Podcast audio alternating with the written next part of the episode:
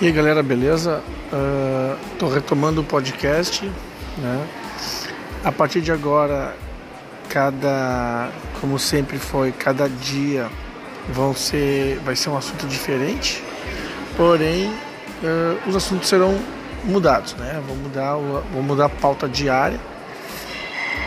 Vou falar sobre várias coisas, desde política até esporte eu começo falando hoje sobre futebol, né? especificamente uh, a eliminação do Inter para o Flamengo ontem no Beira Rio pelas quartas de final da Libertadores de 2019. Bom, o que, que fica claro para mim uh, seguinte: em nenhum momento o Flamengo teve ameaça da sua classificação. Sendo bem simples, bem direto, bem, bem curto e grosso. Se tu observar os três, os dois jogos, primeiro jogo no Maracanã, o Flamengo deitou e rolou, dominou o primeiro tempo inteiro. Só não teve, só foi um, um jogo de meio de campo, não teve muita chance de gol. No segundo tempo, o Flamengo não só dominou, como fez os dois gols que precisava e abriu vantagem. O Inter ameaçou, não ameaçou, ameaçou pouquíssimo. Aqui no Beira Rio que se viu ontem foi um time, de um lado um time tranquilo, calmo, sabendo o que está fazendo, que era o Flamengo, de outro o Inter no bom e velho esquema upa-upa ou no, no tempo do Abel, aquele vamos para dentro deles, né? Bom e velho, vamos para dentro deles e era isso. No upa-upa, na emoção. Não deu certo, não deu. Como sempre, como normalmente não dá. Quando dá, vira, vira dá, quando dá certo, vamos para dentro deles, vira DVD tá? O que o normal é não dar certo. E aí o que aconteceu? O primeiro chute a gol do Inter no primeiro tempo, no jogo, foi aos 41 minutos de partida. É pouco para quem precisava fazer dois gols. No segundo tempo chega, faz o, faz o gol com o Lindoso ali, um gol, uma, para, uma bola parada, é verdade, mais fácil. Chutes a gol, o Inter teve pouquíssimos, teve mais depois que tomou o gol de empate.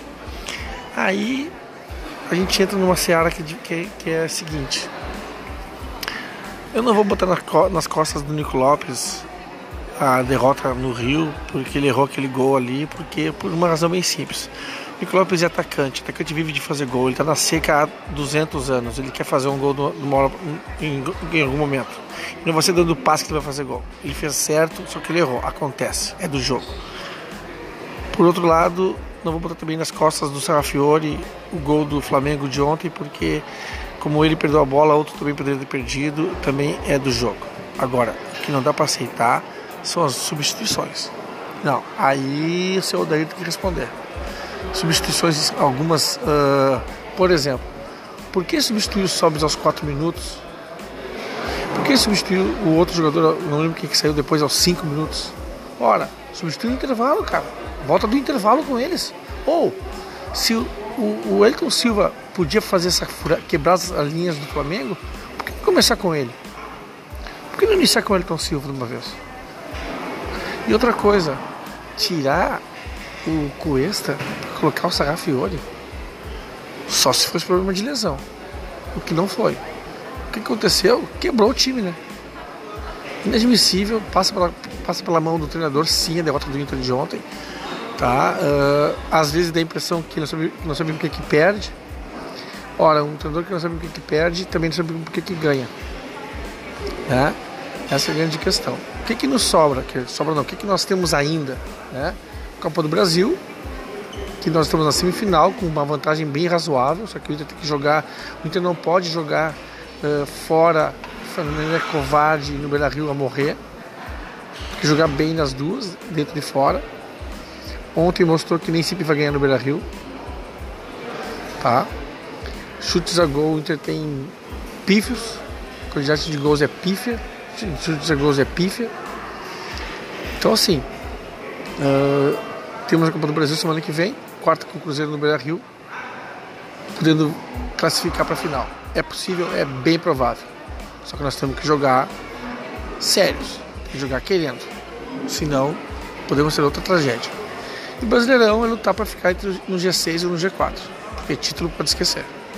Tá, era isso. O podcast, sobretudo, está voltando. Uh, segue a gente nas redes sociais, segue, me segue lá no Twitter no, e no Instagram, Prof. Underline Colorado. É isso, valeu, abraço, tchau, tchau. Compartilha com teus amigos aí, se tu concorda com as minhas ideias. Vamos lá, era isso aí. Um abraço.